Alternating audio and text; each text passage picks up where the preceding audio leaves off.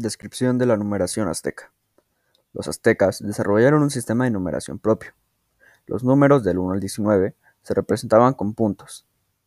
El sistema de numeración de los aztecas era vigesimal y de tipo aditivo. Se empleaban cuatro símbolos diferentes que estaban muy influidos por el cultivo de maíz, que era el principal alimento en esta civilización.